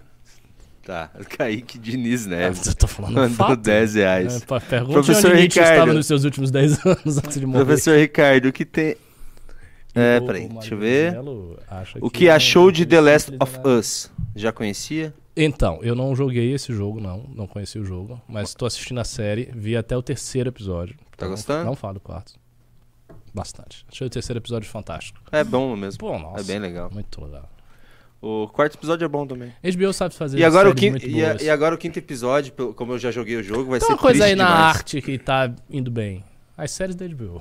As adaptações de jogos em geral. Adaptações de jogos, Não, séries em da geral HBO. não. Em geral não. Ah, assim, Pô, tem, Arcane. tem umas coisas legais aí. Nossa! Arcane é excelente, pessoal. não assisti Não Arcane. viu, Nossa! no Netflix, é brilhante. Essa série é Arcane? magnífica. É muito boa. É, nossa, tão boa. É Sobre boa, LoL, não, é, realmente é- boa, ela é boa. incrível. Eu não tinha nenhuma noção que esse jogo LoL sequer tinha uma história. Assim, Não, dizem que o jogo é ruim, mas a série tá é, gloriosa. Pô. exatamente. Gloriosa. E uma das mais bem avaliadas da Sim, história. não, composição, roteiro. Mas eu acho que eles não vão personagem. conseguir fazer uma segunda temporada desse jeito, não. É. Você assistiu Wiz Runners? Do Cyberpunk? Assisti, sim, É sim, bom sim, também. sim. Não, e é de um estúdio muito tradicional no Japão de animação, que é o estúdio Trigger, que fez uh, Gurren Lagann, que é a melhor obra deles. Se você não viu ainda, você gosta de animação japonesa, procure Gurren Lagann. É ainda melhor que Cyberpunk. É isso aí. Lucas Agnes mandou 27,90. No âmbito do MBL, comecei com as drogas leves. Vídeos do Kim e do Arthur. Agora, eh, grupo do Renan, Clube MBL e curso do Bisoto. Resumindo, Cracolândia. É, cara, você tá caindo não, realmente num caminho muito Daqui a pouco tá que nem um cara que eu fui, eu fui buscar um lanche agora ali, um cara que nunca vi na vida, eh, tirou a cabeça pra fora. Ô, Junito da galera! Junito da galera. Junito é, da é galera. muita Cracolândia, cara. É, digite se o Júnior é o melhor operador do News. Nossa, digitou esse também. 13, vamos digitar 3, quer ver? Eliud Martins mandou 10 reais. Não falou nada. Diego Souza mandou 5 reais. Na opinião de vocês, existe mais arte em uma obra com tema universal renascentista que em uma expressão individual como Edvard Munch? Ah, cara, depende. Se você pegar uma obra menor da Renascença, certamente não, né? Não, não, não dá pra fazer essas comparações eh, diacrônicas. É, são comparações muito difíceis. Você É. pode até dizer que, assim, tecnicamente, sim. Ok, em termos de aspecto, aspecto técnico da obra por si, sim, era, obviamente, o, o Munch era, não era tão... Você pode ser mais forte. Eu acho que você pode exemplo, dizer que Rafaelo é foi maior que Manche. Mas a questão é, se é mais... Eu acho que, assim, arte, sobretudo, você tem que avaliar o seguinte, ela não é uma arte solta no tempo como um objeto fora da realidade. Ela é uma arte que está no mundo para você. Ou não, foi, não necessariamente ela foi feita para você, mas você, em contato com ela, tem que extrair alguma coisa, porque a vida é sua, meu caro. Entende? Então, algumas obras de arte contemporâneas vão ser mais importantes para você, porque elas refletem talvez a sua experiência, talvez as suas preocupações, do que uma obra renascentista que talvez não dialogue com o seu tempo. Dialogue com as preocupações das pessoas com a peste, com a cólera. É, Assim, que não são preocupações suas, entende? Talvez a sua empatia não alcance essas obras. é. Então, assim, não se preocupe tanto com a qualidade per se de uma obra, mas o que, que ela vai significar para você objetivamente, não subjetivamente necessariamente, mas o que que ela na objetividade da sua vida, da sua realidade. Cara, é, acontece isso muito. Às vezes eu vejo umas perguntas que eles vêm com uns nomes que eu nunca ouvi falar na minha vida. Eu já olho pro Ricardo, pra quem tá fazendo, e falo, haha, pegaram. Agora, Eles não sabem disso. Eles começam a fazer uma, uma baita análise. Nossa, cara, preciso ler mais, eu acho.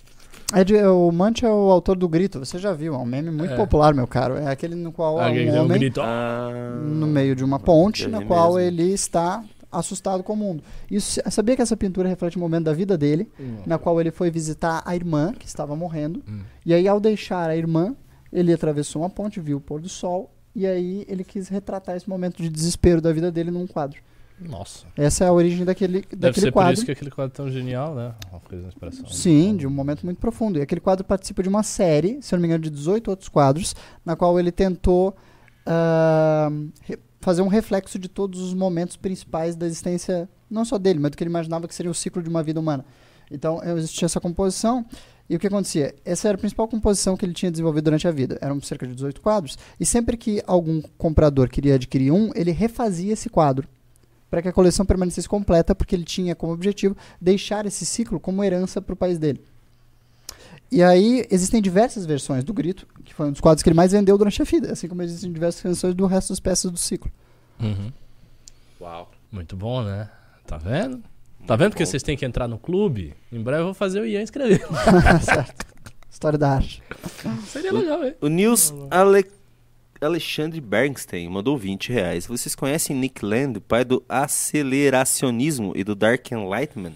Uhum. Ah, cara, conheço de ouvir dizer. Mas assim, pra quem está aí às voltas de ter que ler esse Curtis Yarvin, eu já tô ok com o Dark Enlightenment. Deixa os Dark Enlightenment aí sossegados. É, eu também não sou dos grandes fãs da Outright. É. O Cauã mandou cincão. Chamem Eduardo Bisotto, o homem que veio do futuro iluminar o nosso presente.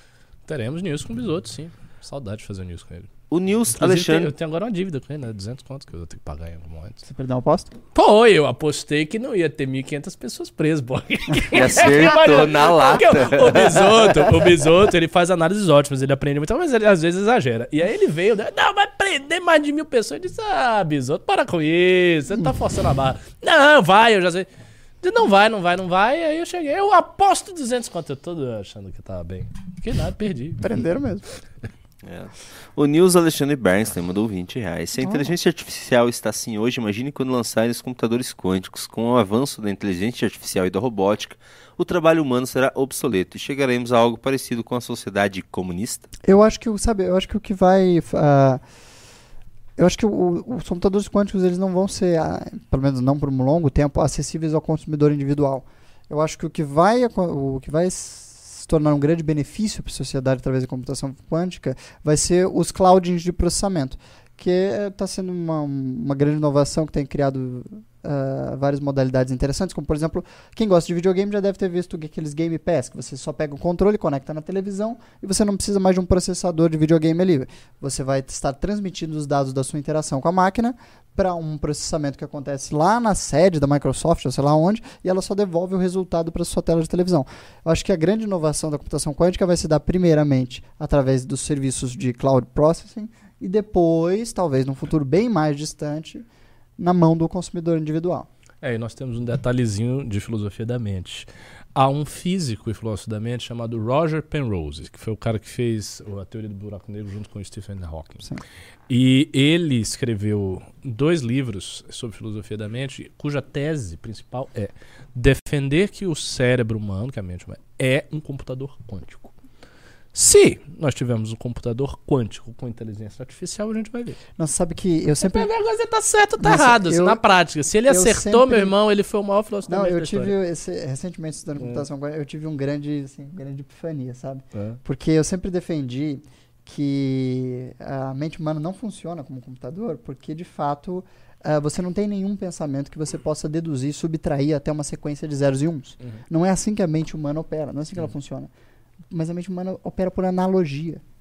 E o modo como funciona o computador quântico é por analogia, não é por ah, processamentos de, de A zero um. tese do Penrose Ou seja, é que é um computador De quântico. fato, a- o computador quântico é muito similar ao funcionamento da mente humana. Muito mesmo. Eu, eu achava que isso era absolutamente impossível. Deus nos ajude. Só digo isso. Eu ia, eu ia responder. deixa Deus nos ajude. É porque a gente pensa por analogia. Essa é a estrutura fundamental do nosso pensar. É. Tem alguém. ah, mas o Roger Impressor já disse que o cérebro não é um computador.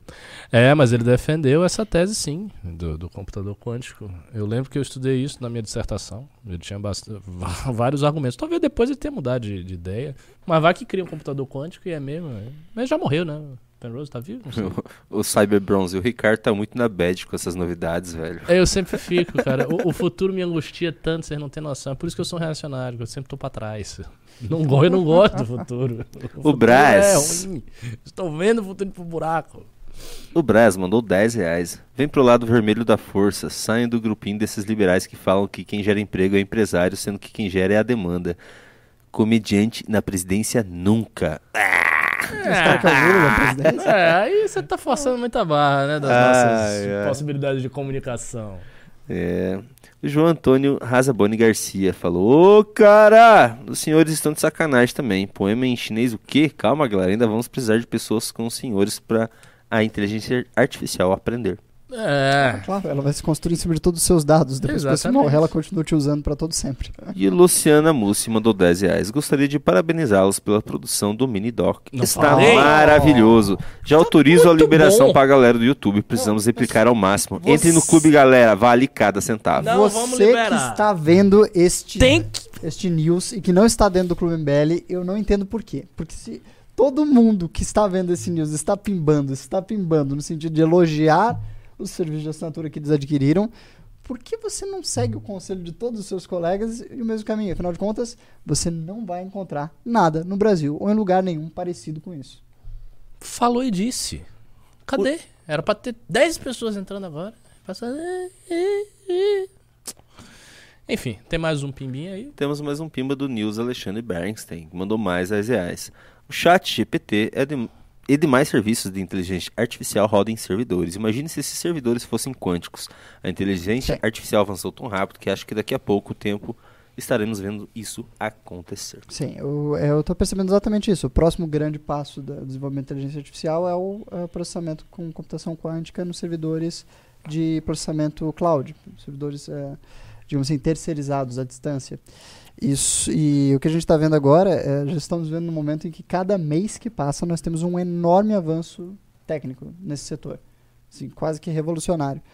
E a tendência é que cada vez mais esse a gente veja uma inovação muito significativa, cada vez mais rápido. Semana a semana, depois talvez um dia a dia, e depois as pessoas simplesmente vão perder o pé, perder a, a capacidade de acompanhar o desenvolvimento tecnológico. Deus nos ajude. Nossa. Bom, acabaram as participações, eu vou. Tá, tá, tá indo pra internet agora uma postagem do Carlos Bolsonaro mandando o pessoal fazer um L com a notícia da gasolina já bate 10 reais o litro em dois estados brasileiros. Só que isso aí é do governo do Bolsonaro. Foi em março de 2022. É sério, isso é real? E ele não sabe esse. Ele não, não deve ter percebido que ele tava colocando É, realmente do a gente sai de dele. considerações sobre a arte, isso tudo pra É, esse é. idiota. Pra falar com um, um grande É um mundo um lugar feio. um grande filósofo. Já viu o tweet dele? Nossa, maravilhoso. Seria muito Carlos divertido Bolsonaro. um chat GPT imitando o estilo de Carluxo. Isso, isso Seria- seria, seria legal. hilário, isso seria seria engraçado. Eu vou tentar amanhã. Eu parece que chegou mais um pimba aqui pra gente do Luiz Acácio que mandou 5 dólares. Quais os possíveis nomes de vice que colocariam a candidatura de Danilo num patamar competitivo? Muito prematuro. Muito prematuro dá- dá mesmo. nem Aí-. É, é difícil demais imaginar isso agora. A gente tem que ver como é que o cenário vai se desenhar. Tá. E também é uma decisão em grande medida dele, né? Uhum. É, e por último, tem que ser algo que agregue, sabe, com muito peso à campanha, que Hum. traga muita. algo que falte nela. Talvez uma credibilidade dentro de algum setor específico, talvez uma confiabilidade ou talvez ainda mais exposição pública. Depende demais do que se demonstrar ser o desenho da candidatura dele conforme o tempo passar e as coisas forem se, con- se construindo, se configurando. Isso aí. E o Cláudio Manuel mandou 10 reais pra, e não falou nada. E encerramos as participações. Goodbye, até mais. Boa Obrigado noite, professor Ricardo. Boa noite, Ia Garcês, Boa noite, o meu nosso caro ministro. Juninho da galera. Foi um prazer incomensurável estar convosco esta noite novamente. Boa noite a todos. Boa noite a todos.